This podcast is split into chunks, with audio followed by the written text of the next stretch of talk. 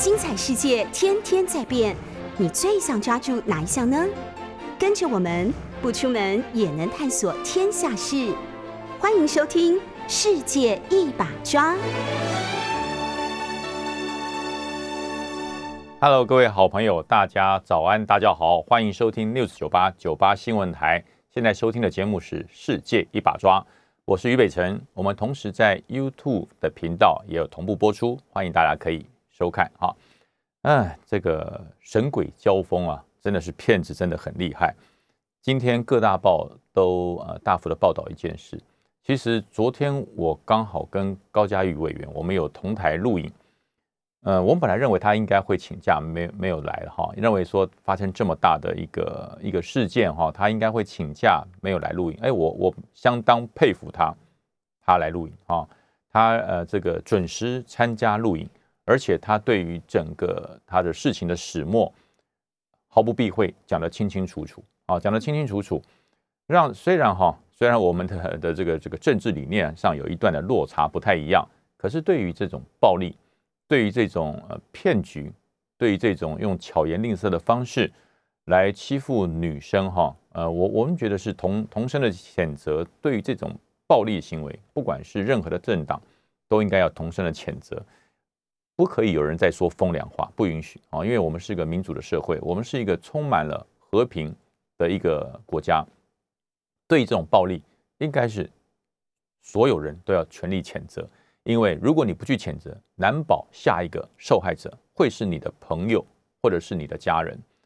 嗯，那其实呃看到了很多，包含了这个高嘉瑜委员他们这个办公室里面所公布的这些呃影像啊，他的这个验伤的影像，四个字：惨不忍睹，惨不忍睹。那绝对不是不小心。如果说你说那是不小心摔倒撞伤，哦，那可能是被。是被大货车撞的哈，或者是被砂石车撞到才会那么惨。那呃，后来他自己来叙述，他说那那不是一时的情绪失控，那是从晚上十点一直虐打到天亮。哇，他说那段时间他呃，昨天昨天在节目他是真的是呃一边说一边几乎是眼眶泛红哈。他就说这那那那一个晚上不知道是怎么度过的。那有很多人很好奇说。你竟然被虐打了一个晚上，他隔天让你到立法院去签到，那你怎么还还要再回去呢？他你怎么还要再回去呢？哇，他讲出了一个让人家听了叫做胆战心惊的一个真相。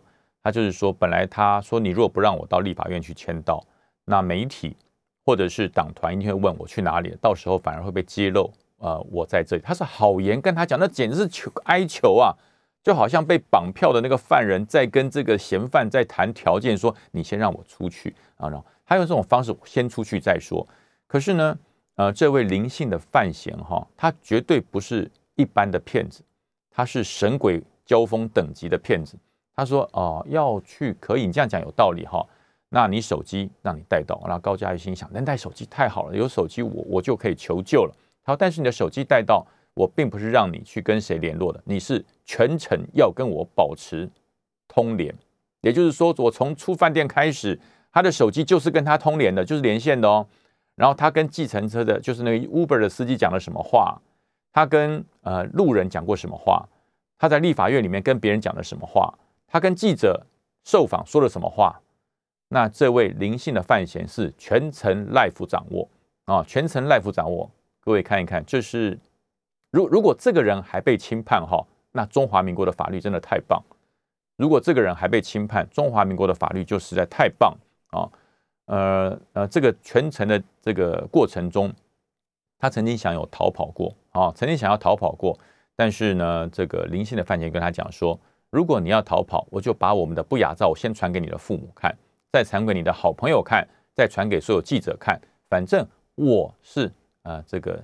我我就这么一条命嘛，哈，随便你，反正我不是什么名人，可是你是名人，你是立委，你是民进党里面的政治明星，你不但要毁了你自己，毁了你的家人，还要毁掉整个民进党，你扛得起吗？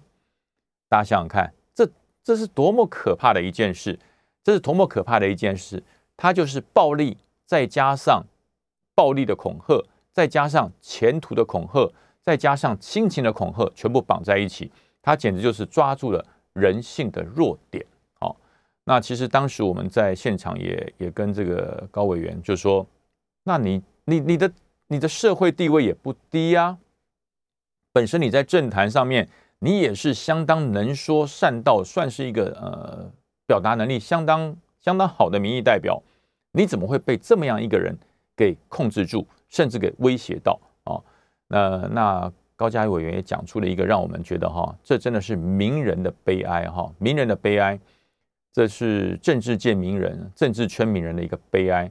他说，其实呃，大家看着他在节目上面言辞相当的犀利，对答相当的应对进退都很厉害，可是他说他们在于这个感情世界，在于呃异性的相处上，简直就是一个傻瓜。他说我就是一个傻瓜，真的是有够笨。呃，她跟前面的男友分手以后，哈，这个神鬼交锋等级的玩家骗子，就在这个时候啊，透过了他的选举啊，也不多啊，也不多，少少的捐了政治现金一万元，这一万块就成为他们沟通的桥梁。因为呢，选举期间树敌很多，选举期间哈冷暖自知，这时候能够出现一个一百八十公分、身材魁梧啊，长相。还算俊俏的男性啊，最主要的一点啊，四十多岁，四十几，四十出头。呃，如果今天来的这个骗子是一个二十出头不到三十岁的人，要来行骗，很难骗啊，因为很难骗，因为他所编织的很多的谎言很容易不叫揭穿了，这不被你相信嘛？你才大学毕业不到三五年，然后你告诉我人家说我曾经在国安会。任过机要等级的职务啊，什么职务？呃，不能说，因为这是秘密。大家可以回想一下，早期啊，这个阿诺·什瓦辛格拍过一个电影，叫做《神鬼大帝》，里面就有一个玩家等级的骗子，开的一部跑车啊，然后专门找熟女。这些熟女呢，可能是家庭主妇，这些熟女可能是事业有成啊，有了经济。的这个条件，但是呢，生活上比较空虚的熟女，这个骗子呢，就装的一副很秘密的样子，在怀里揣了一个牛皮纸袋，突然间很紧张的坐到你的座位对面，说：“对不起，请协助我，因为正有间谍在监视我啊，呃，你不要回头啊，后面有人正在看我。我们装作呃谈笑风生、很熟的样子哈。我的怀里这份牛皮纸袋的资料是有关于美国。”国家安全的资料，你务必帮助啊！不要紧张，我会保护你。就用这种方式啊，语带一点刺激，语带一点紧张，带一点神秘，就让这些熟女上钩。那当然，这个骗人的人绝对不是二十岁的年轻人，他是四十几岁，看起来事业有成、成熟稳重，讲话谈吐之间充满了那种危险，充满了刺激，而充满了那种让。这些熟女想要挑战的那种感觉，就这样子骗哦。那但是呢，因为这位骗子他更碰到了行家，因为这个这位女主角她的先生啊，就是阿诺·施瓦辛格，他是真正的一个中情局的一个干员。那当，当然，那后果这个骗子一定很惨了哈。那可是呢，有几个人的先生是真正啊，真正的中情局干员。有几个人的先生是真正的国安局的干员，不多嘛，哈，真的不多。即使多，也不会拿到拿出来到处亮牌照让人家看，会亮牌照出来跟人家讲说我是国安会的这个机要机要人员，我是国安局的干员。这些人九成九九都是骗子啊！我跟大家讲，这些会亮招牌出来，到处跟你说我是国安会机要的人员，我是国安局的机要人员，我是调查局的。几等的这个调查干员，这些人九成九九都是骗子啊！那大家说还有那零点零一是什么呢？那零点零一是笨蛋啊！那零点一是笨蛋，所以真正的国安等级的这些核心的人员，或者是机要的这些呃调查员，他绝对不会轻易的告诉你他的身份啊！因为我们身边有很多的同学朋友啊，都在任职这相关的工作，连我们都不知道他在干什么。我们官校。从十五岁开始念军校，一起这样长大的人，后来他进入了国安单位去任职，我们都不知道他在干什么。我三十几年的同学，他在做什么，我们不知道，他也从来不透露啊，他也从来不透露。而且国安机要人员这些调查情治单位的人员，呃，喝酒有三步啊，他们的喝酒有三步。第一个人不熟不喝，你不是跟他熟悉的人，绝不喝酒。第二，地点不对不喝，这不是安全的地点，不喝。第三呢，时间不对不喝，他绝对不会在上班时间，绝对不会在办公时间跟你去喝酒吃饭啊。所以，其实真正的国安情治人员。这些呃人员，他的生活，他的机警的程度啊，应该是讲他已经几乎有职业病了。我们有的同学退伍以后，那曾经在国安单位任职了超过了二十年以上，我们这些同学，我们都说他有职业病。为什么说有职业病呢？我们去都退休了，大家都退休，都脱掉军服，你也脱掉你调查人员的这个头衔，都已经不是了。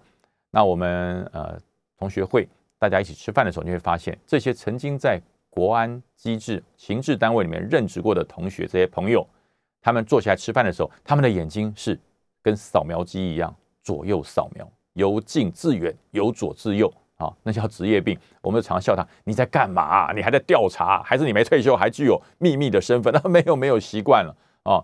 所以大家千万不要认为说啊，认识了一个人，到处把这个国安会秘书任职，在这个国安国安局任职，在调查局任职，随便会亮出来。这些人九成九九都是骗子，剩下的零点零一那是笨蛋啊！所以呢，高嘉瑜委员会被骗，很简单，就是趁虚而入。人家常常讲哈，这个开双 B 的人好借钱啊，哎，这觉得很奇怪，对不对？你开一台破破烂烂的旧车，你要去跟人家借钱，人家心想，哎，借了你会还吗？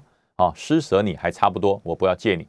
可是你开了一部非常崭新的双 B 轿车。往那边一停，说：“对不起，我现在有一大笔钱嘎在某个银行，下午三点半就可以拿出来了，可不可以先让我周转一下？哎，好借钱，开双 B 名轿车的人好借钱，西装笔挺，四十岁以上的熟男好骗人啊，好骗人。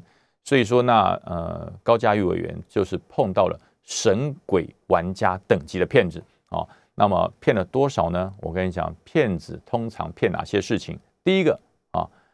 骗财要骗钱啊，要骗钱。第二个要骗色，第三个要骗官啊。那最高等级神鬼玩家的骗就是色财官，他全都要，哎，我全部都要，一个都不放过。那高委员就是被这个神鬼玩家等级的骗子给骗到了，而他的骗人的手法是怎么样呢？啊，那其实我也很简单的跟大家讲哈，因为我觉得这些。骗人的手法一定要让社会大众揭露，因为什么？你我的孩子，甚至你我都是社会中的一员。如果不把这些事情揭露，什么时候我们会成为下一个受害者？不一定啊。那唯有的方法就是了解他的这个骗人的手段跟方式，你就会知道这些骗局不止高嘉瑜委员碰过，你我都碰过，只是我们运气好没上钩而已啊。所以我来跟大家讲这个骗人手法是怎么骗，通常。呃，这些四十岁以上的熟男要来跟你行骗的时候，第一件事取得你的信任，他要取得你的信任啊，他会把你的人物志，他会锁定要骗你这个对象，所以骗子锁定对象绝对不是临时起意啊，所以高委员被骗绝对不是临时起意，这位林姓的范闲，他绝对是对于高嘉瑜委员身边的朋友，他朋友的朋友，他交友圈，他的政治倾向。他在民进党里面的身份是孤鸟，还是非常受欢迎的人？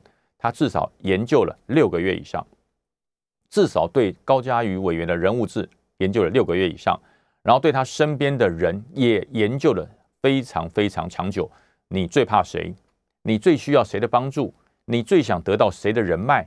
你最想获得什么样的温暖？你最讨厌哪些事情？他都把你掌握的清清楚楚。然后呢，针对你最怕的人开始着手。啊，你最怕民进党里面哪一个重要的政治人物啊？不管是院长级的、部长级的，或者是呃他们那个中执委等级里面可以左右整个未来高委员在政治上前途的人，他都想办法掌握住之后，然后呢，重点来了，重点来了，开始想办法取得跟这些人的照片啊，开始取得跟这些人的照片，所以他会开始去研究你最怕的人，然后透过哎这个人如果他是个作家。如果他是一个这个主持人，如果他是一个政治评论员，他就在电台门口变成一个粉丝一样的来守候你。等到你一出现的时候，他就跑过去，哇，我非常钦佩你，你真的是我的偶像。我对于你的言论，我真的觉得是啊，国之干臣，让我佩服的不得了。哇，开始花言巧语讲得非常漂亮之后呢，然后递出一张明信，递出一张名片啊，小弟正在国安单位任职啊，呃，如果你有什么需求，有什么帮忙。尽管交代，就把名片递给你，就这样不会多说。骗子第一次见面绝不多说，绝对不会跟你讲太多，就是短短的三五分钟就结束。当你留下了深刻的印象以后，他下一步就会再次安排一次偶然的见面啊。如果说知道你有新书发表，知道你有粉丝见面会，知道你有办任何的庆功宴，或是你要参加哪些重要的场合。他就会想尽了办法要混进这场场合。那最简单就是什么？读书会、签书会是进门门槛最低的，你买一本书就可以进去了。他就在这种方式里面买了一本书，然后找你签名，然后他还不不预期就跟你讲说：“还记得我吗？”啊，一看，哎呀，记得，我告诉你，然后就要求合照。他跟你要求合照的时候，他绝对不会在签书会的这个看板前面合照。他也不会在某某书城四个大字前面合照，他一定会要求你说，呃呃，因为我的身份的关系，我不希望这个我参加签书会或者是我在哪个地方的地点曝光，所以我们可以到某个角落，例如说一个简单的啊沙发或是一个圆形的茶几，上面有一个很简单像家常看起来那样兰花，甚至这个兰花就是他事先放的，他就邀请你来这个地方跟他拍一张照。拍完照之后，他把兰花也撤了，椅子也撤。撤完之后呢，他就告诉你这是我家。他到处就跟人家讲说：“呃，你看看到没有？看到没有？这个某某政商名流到我家拍照。那这些被他当成工具的有哪些？剪掉都已经出现，也问到了当事人，这都是骗人啊！连台积电张忠谋董事长的夫人都被他当成骗人的材料。后来一问之下，根本不认识他。”啊，根本完全不认识这位林姓的范闲，呃，他连很多呃民进党党籍内的一些立法委员，也因为在这种不知情的状况之下，变成他骗人的抬头看板啊，他都拿这些照片给他看，你看他到过我家，他到过哪，他到过哪里，他曾经跟我多么要好，他我们有多么的熟，我们是世交啊，就连著名的律师也被欺骗啊，因为为什么？有没有人家里面办呃这个公祭的时候？会先在公祭的普文这个这个公祭的这个这个通知里面告诉你有哪些人哪些人哪些人会来参加公祭。他为什么要讲这些？因为要让更多名人来，因为要让更多有名的人来，要撑高帮他的骗子等级升级，骗取这些他想骗人的这个的这个信任的程度。所以他就用这种方式得到了很多政商名流的照片，而且这个照片看起来都不是在公开场合。然后他给你展示的时候，他就会说：“你这在哪？你知道吗？你知道这在哪里吗？你知道这在哪里吗？这在董事长他家。你知道这在哪里吗？你知道这是什么地方吗？这是委员的家。”他用这种方式，用这种方式来获取信任。哎，对，还不够，对不对？大家想说不会啦，一张照片展示啊，你会信任什么？那大家回想一下，你有没有在某些场合，有一些人很喜欢把手机展示给你看？你看这是谁？你看这是谁？哇，林志玲呢？对我跟他照相，这在哪里？这在他的办公室，这在他的什么地方？在他先生的办公室里面。大家有没有印象？有没有这种人啊？常常会拿手机出来展示给你看，他跟谁拍照，他跟谁有多要好。我告诉大家，你的运气好，这都是骗子，只是你没有上钩而已啊！只是你没有上钩而已。骗子行骗也不是每次都成功，骗子行骗跟国父革命一样，要革命十几二十次以上才会骗成一件。但是呢？他骗成一件，他就终身受用啊！我国父是做了一个革命，让建立了中华民国，解放了所有的这个我们中华儿女。国父做的是好事，可是骗子做的是坏事。国父做的是革命之事，他的革命是解救所有中国人，解放所有中国人，让中国人获得自由。而骗子所干的事情呢，是压榨你，解放他自己的自由，让他色财官都能够一把抓。所以这个世界。你如果不知道，你如果不了解，你就会落入骗子的圈套。所以高嘉瑜委员的事，大家千万不要说：“哎呀，他好笨啊！这么高的位阶，立法委员又经历过这么多的大小选举还会被骗？人都有性情脆弱的一面，人都有情感脆弱的一面。这些骗子就跟妖魔鬼怪、魑魅魍魉一样，趁虚而入。而你的虚在什么地方，你自己不知道，骗子知道。那你说骗子怎么会知道呢？如果骗子不知道，他就不是一个撑头的骗子，因为他要骗你，所以他对你要做功课，对你的个性，对你的所有的生活上的小细节，他会做的非常深刻的研究。然后在你不经意的时候，你会发现，哇，你怎么知道？你好细心哦，博得你的信任。然后呢，在你最需求的时候，不要说多一万块钱汇入你的政治现金款，你就说哇，真是好朋友。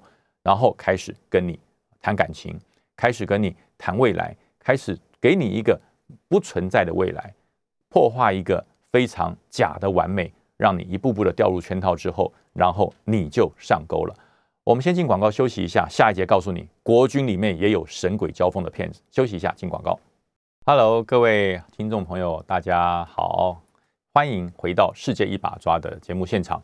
今天跟大家说的这个神鬼玩家等级的骗子，我觉得今天大家真的要好好听，因为我后面会提供一些在军中我们曾经遇到的这种神鬼玩家等级的骗子的骗术啊，不止骗小兵，不止骗基层干部，连将军他都骗啊，连将军他都骗。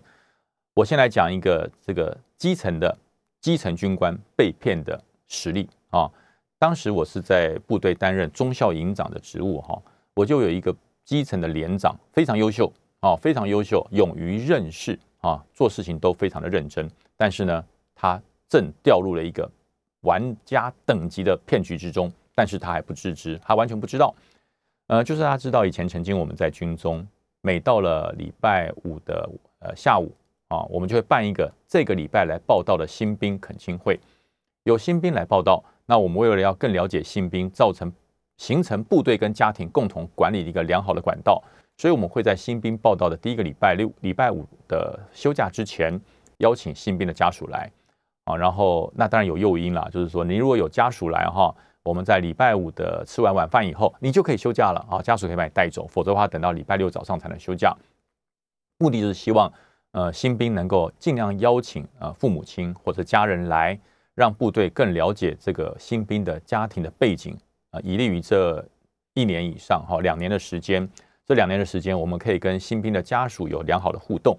那这个事情就是从新兵的恳亲会说起，也就是说，呃，这位新兵来了以后，他带了一个姐姐啊，带了一个姐姐，呃，这个姐姐很漂亮，身材婀娜多姿啊，然后来了以后。这个连长就就就向前去跟他聊天招呼啊，那了解他说我是他的姐姐，然后如何如何啊？呃，我弟弟在家里面呃，可能体能比较差，希望部队能够给他多一些协助。我们也希望两年之后把我的这个小弟能够训练成一个呃雄赳赳气昂的男子汉啊。那这那很正向啊，讲话很好啊啊。然后这个然后这个姐姐就跟连长说：“连长，请问您有结婚吗？”当然，早就调查好，连长没结婚呐。就连长没有结婚，他说：“那连长，那呃，如果方便的话，我们可不可以这个礼拜六到我们家吃个饭啊？这个，请你到我们家吃个饭，做个我们做个东，谢谢你，也拜托你这一段时间可以好好的照顾我我的我的这个小弟弟，我们家全家都非常非常的这个疼爱他，也希望他到了军中之后能够有得到非常合理而且这个强度的训练，变成个男子汉。”那连长一想，太好了，这就我就讲嘛，骗人第一步色诱，骗人第一步色诱。呃，那这个连长就欣然答应。不过这连长不错，他有跟我报备，报营长，呃，这个恳亲会的时候，我们有某某的弟兄哈，这个小这个这个刘姓啊，小刘啊，新兵小刘，他的家人邀请我到他家去做家访啊，我报备一下，我们这个礼拜六休假我就去。那我也不疑有他了哈，因为一个连队有这么多士兵，那连长要去家访好事，我说那注意到哈，呃，不要打扰到人家。然后记得去的时候带个伴手礼，这是我们的当军人的礼节哦，报没有问题，我一定会啊，就去了。然后去了之后呢，非常奇妙，非常奇妙。敲了门之后，这位啊女性出来开门啊，这位她的姐姐出来开门，他说：“哎，我们先不接进去，我们现在里面在准备我们的的这个这个晚餐哈，呃，你可以先陪我到公园里面去散步一下，可以吗？”这连长心想：“嗯，果然是我长得哈潘安在世，帅的不得了，所以算。”这个姐姐一定对我有好感，当然不拒绝。美色当前啊，有哪个人能够轻易拒绝呢？他就跟着他啊去公园散步，那就从呃相隔大概一个手背的距离变成半只手背，然后到牵手，然后到搂肩啊，就这样子，就这样子，这一些过程就仅仅在二十分钟之内就已经到达搂肩的程度啊。然后有没有到新兵家吃饭？当然没去了，当然没有去新兵家吃饭啊！就说我的心情低落啊，刚刚跟前男友分手，所以心情很难过。从辅导新兵变成辅导他姐姐了，这个连长已经掉入了哈整个骗局的圈套，他浑然不知。然后就说我们可不可以找个地方？哦，这边外面风好大好冷，可以找个地方，呃，这个我们可以谈谈天聊聊天。去哪里？居然去旅馆，居然到了旅馆去开房间了。然后呢，呃，当这个连长迷迷糊糊的醒过来的时候，是有人破门而入，拿了照相机，拿了各种摄影器材来搜证，哦，来搜证。呃，你这个军人还当连长呢，你简直就是哈，让国军感到羞耻啊！这个是我的女儿啊，我们是邀请来我们家来做家庭访问的，你居然做出这种禽兽不如的事情啊！呃，我要跟国防部检举。连长一听啊，这个我我我不知道，昨天可能太累了，我进来我什么事也没做，我只是睡着了而已。当然什么事都没做，早就被下迷药啊给迷昏了。起床的时候就是让他拍照的时候，然后呃对方就讲签本票，你要的话可以，你要补偿我的女儿，我女儿都还没有出嫁，你怎么可以这样子？我这个女儿以后怎么办？签本票，签多签了多少本票？五十万啊，民国九十年左右，五十万的本票签下去。然后回来之后，我就发现这个连长，我还问他，我说你去家庭访问，访问怎么样？嗯，这个不敢说，支吾其词，不敢说。然后后来我就觉得不对劲，我就把他找到办公室来，我说你说说看怎么回事？呃，报告营长，这个你也解决不了啊，我自己做的错误哈，我自己来扛。我就问怎么回事？他就一边讲哈，流下了男儿泪啊，流下男儿泪，他觉得很丢脸，很委屈啊，就讲出来了。他说，呃，五十万。我的存款还够，我打算把这个钱给他摆平这件事情。我一听就知道，准讲当局者迷，旁观者清，一听就知道这骗局嘛。我就告诉他，我说，我说，哎，我说老弟啊，吃也没吃到，便宜也没占到，这五十万块钱，那一床棉被五十万，你可以买多少棉被回来盖啊？我说你被骗了，你不知道吗？呃，那他报告，可是那我们就被拍照啦。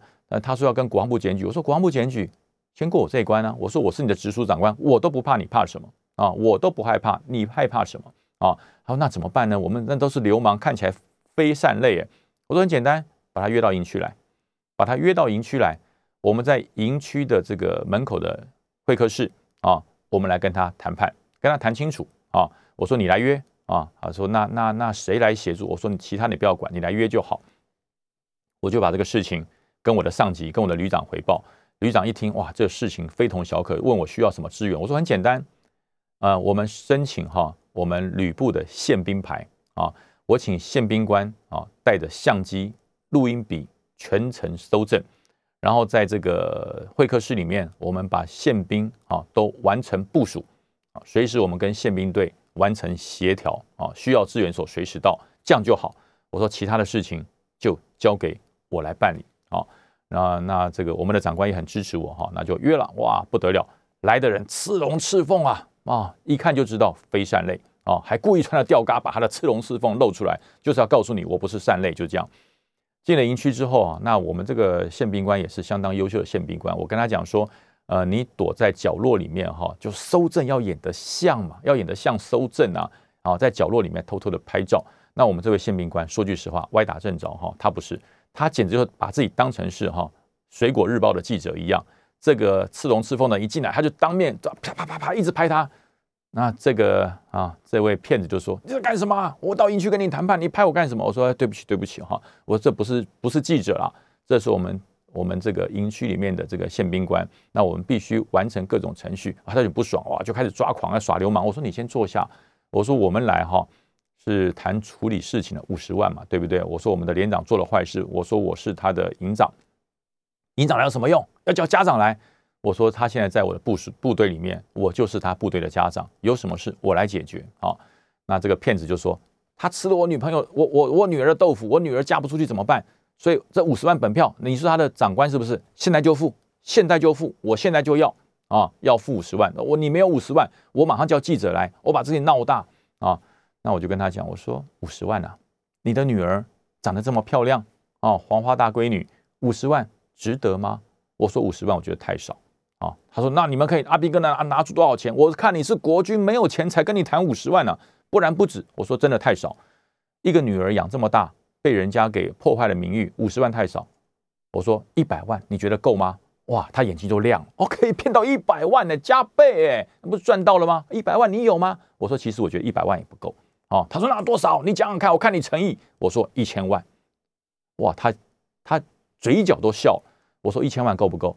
他你不要糊弄我哦。阿斌哥拿出一千万。我说其实我觉得一千万还不够。我觉得既然男未婚女未嫁，我我们决定养他一辈子。我们坏事变好事，仇家变亲家，娶了。我说我叫我们的连长直接娶你女儿啊，直接娶你女儿。我说这个事情我们就这么说定了。好，你可以代表你连长的家长。我说都已经讲好了。授权我来谈判，这门心事就这么谈定了。我说在会客室里面全程录影录音，只要你说好，马上我们开始张罗喜事，开始办喜事。哎呦，这个刺龙刺凤，瞬间哈，我都感觉到他左手的龙，右手左左左青龙，右白虎，这条龙跟这条白虎都想顺着他两条手背逃走了。为什么？他下不了台了。我没有假打算嫁女儿啊。我说那既然都已经要解决，就要诚意啊，坏事变好事，嫁娶你看如何？哇，脸也青了，口水也变多，大汗直流啊！哎，其实我不是他的父亲呐，我只是他的大哥啦。这个事情还要回去，哎，这个请示我们的父亲才能决定。我说你不要走啊！我说这里全程录音录影啊！我说今天非解决不可。我说你不要走，你来跟我要五十万，我表现出最大的诚意，要把他们凑作对，直接娶成太太。你现在要跑，你是要来诈骗部队吗？你是要诈骗国军吗？我宪兵官马上通知宪兵队来，我说不准走，不准走。啊，哎呀，我告诉你，气势也没了，气势也没了，啊，流氓的感觉也没了，啊，马上说，哎，这个我我没有要骗钱了，啊，这个本票你先拿到，我马上回去啊，了解一下能不能够呃结婚，这个事情我不能决定，好，那就本票先留到，我先离开了。我说，哎哎，留下联络电话，哎，不用，我马上回来，本票都还你了，不要联络了。我说不行，身份证留下，我们要存查影印啊，哎，拿出了身份证，存查印，夹了尾巴就跑。后来大家已经觉得说后来如何？哎，没有后来了，没有后来了哈，没有后来了。哎，这个什么都没有赔，什么也没有，也没有被占便宜。那本票也拿回来了。那这个事情后来就变成我们部队里面扩大宣导反诈骗的一个作为。所以遇到事情不要怕，求救求援就可以得到。下一节还有更精彩的，不是小兵被骗，将军被骗。我们先进广告休息一下。Hello，各位好朋友，大家好，欢迎回到世界一把抓的现场，我是于北辰。呃，今天的节目相当的重要哈，因为呃，你把这个节目听进去之后，可能会防止你被骗啊。那我跟大家讲，刚才讲的是基层军官，小小的连长被骗，还有没有人被骗？中将、将军都被骗啊，将军都被骗，所以被骗不会分你的阶级大小。被骗也不会分你社会地位的高与低，被骗只有一个事情，就是你心中有没有空虚点，会不会趁虚而入？骗子跟妖魔鬼怪一样，你的空虚点、你的弱点被抓到了，他就可以趁虚而入。那这位将军怎么被骗的呢？啊，那将军还缺什么？有权有势了哈，也有派车，也有这在军中已经是算是成功、非常成功的胜利者哈，人生的胜利者。他是什么被骗？升官啊，升官，这个骗子就抓到了。将军心中的那个弱点，就是我升了少将，我想要升中将；我升了中将，我要拼上将；我升了上将，我想当参谋总长。当了参谋总长之后，我想当国防部长。做了国防部长之后，最好可以接行政院长。他就抓到了军人的这个渴求啊，就要军人这个渴求，所以就有的骗。他专门找哪些人呢？专门找那一些呃少将、中将已经停年顶天。可能半年到六个月，六个月到八个月之内，准备要现龄退伍，准备要退伍的人，这就是他骗局的对象。他锁定一个对象之后，第一个看看你这个这个将军平常的嗜好是什么？你喜欢打小白球，他就设小白球的局；你喜欢喝两杯，他就给你弄喝两杯的局；你喜欢摸两圈麻将，他就给你设个麻将局；你喜欢呃这个鱼色，他就给你设美人局，就是如此。那这个被骗的这位长官呢，他就是呃，觉得自己怀才不遇啊，即将啊要面临退伍的压力，而他呢，呃，很觉得自己是全同学里面全期同学最优秀的啊，如果要升一个上将，非我莫属啊，他就有这种胸怀跟自信。那这个骗子呢就看到了，所以他开始从他周围的人开始着手啊，从周围人开始着手啊，因为升上将是总统的权责，升上将要经过国防部长的钦点，升上将还要经过人事部门的周全的人事评议会议才能够完成升上将，所以呢，他就开始了解。人评会的程序啊，升上将的人评会的程序，开始了解升上将的人评会有哪些人会参与，然后呢，总统什么时候批，如何批，怎么批，什么时候会约见，他都把它搞得清清楚楚，然后就开始设局了。他就开始哈，呃，透过啊某一个啊半桌，就是餐厅的一个一个服务生，然后通知了某位啊某位将军说，呃，过两天某某中将要在这里宴席。啊，要请你来，你愿不愿意来？他说：“我跟那个中将不熟啊，不认识。”对，可是这位中将觉得您啊是未来我们军种里面发展的人才，他想认识你一下。啊，呃，你先不要急着答复，我两天后再跟你联络。就用这种方式，就是用这个中将的名义开始去邀请了很多的上校少将。啊，然后呢，最后这些人慢慢都同意之后，因为什么？他会去打电话给。他的同学同才嘛，说：“哎，那个某某中将邀请我吃饭，你有没有邀请到？有哎，我也邀请到嘞。然后就发现，哦，好像大家都有被邀请到，那就降低了警戒心。这些将军就同意赴会，同意参加这个宴这个参会。然后他最后打给这个中将，呃，这个某某长官啊，这个我是呃某某餐厅的经理，呃，你有一群部属对你非常的敬仰，他们决定在什么时候要请你吃饭啊？要请你吃饭，所以看看你有没有空。”啊，那部署这个、这个、这个我都带过。哎，重要的是，其中有几个部署哈，是这个国防部长身边的红人哦，他们都为你叫屈不平，希望能够请你吃个饭，看看能够呃，能够呃认识你一下，能够这个看一看他们心目中最棒的长官。哦，人哈一被吹捧就飘上天了。他心想，我还剩八个月要退伍，难得碰到了知音，就赴宴了啊，就参加这个宴会。一到都是军方的人啊，都是军方的人，然后只有这位啊。联络人他是不是军方的人，也没有人认识他，但是呢是他负责联络的，所以他很早就到了会场。来的将军啊，将军您好，就是我啦，我在递名片，递名片。然后等到最后这位主兵中将来了之后，发现哇，他的人头真熟，这么多将军他都认识，其实都不认识，都是一分钟前认识的。用这种方式博得了各种信任。然后重点来了啊，重点来了，他说长官，听说你八个月后要退伍了，我们都觉得非常的不舍啊。各位将军说是不是啊？是啊，军人嘛。破不了这种马屁文化，有一个有勇气的人就点破了，可是就是没有啊。然后他说，呃，其实我在府里面还认识一些机要的人员，如果需要的话，呃，小弟愿负犬马之劳，递张名片啊，我们互相留个联络的方式，呃，我们日后啊还有八个月还来得及。第二次就从十几个人变成三四个人出来再跟你聊，等到最后一次就是面对面，只有你跟他两个人出面，出面之后招数来了。你想要得到府里面的重视，你的资质很棒，你的能力很棒，你的风评也很好，可是你没有人事背景，可是你没有，我有啊，我有。呃，现在我必须要通一个很重要的电话，请你要来接啊。他说你要跟谁通电话？等一下就知道了。他就把他的手机拿起来，一拨总统，总统的电话啊，总统电话。喂，报告总统，我是啊，小鱼啊。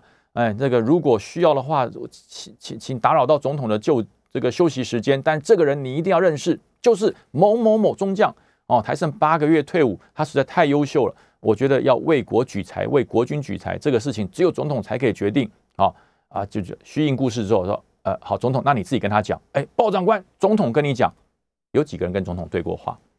有几个军人跟总统对过话？就算对话，也是看电视上总统讲话。所以呢？对方传过来的声音，哎，就是总统的声音。哎，你好啊，好久不见啦！听说你最近很优秀啊，不要怀疑我上次啊，我们都有听见哦。好好好好跟这个小姨在一起，有什么事情跟小姨说，我们都可以帮忙啦。好，加油！报告是总统，挂掉。哇，感动啊，感动啊！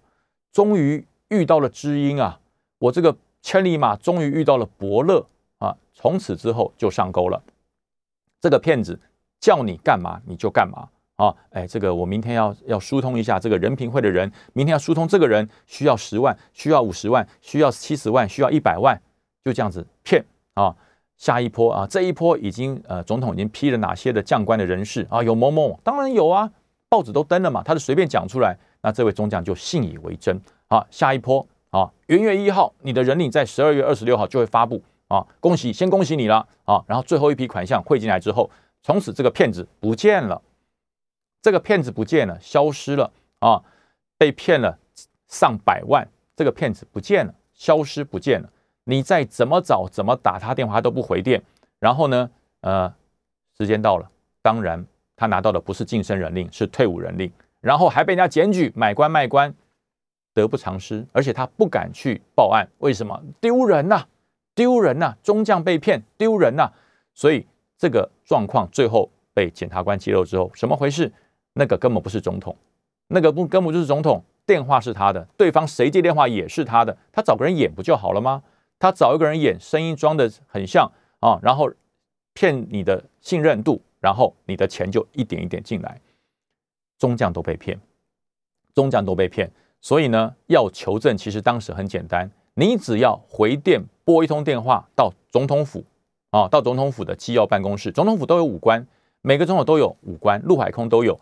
你打给武官，请他帮你求证一下，总统有没有接过这通电话，骗局就戳破了啊！那当然，因为心中有贪念，心中有欲望，骗子就趁虚而入。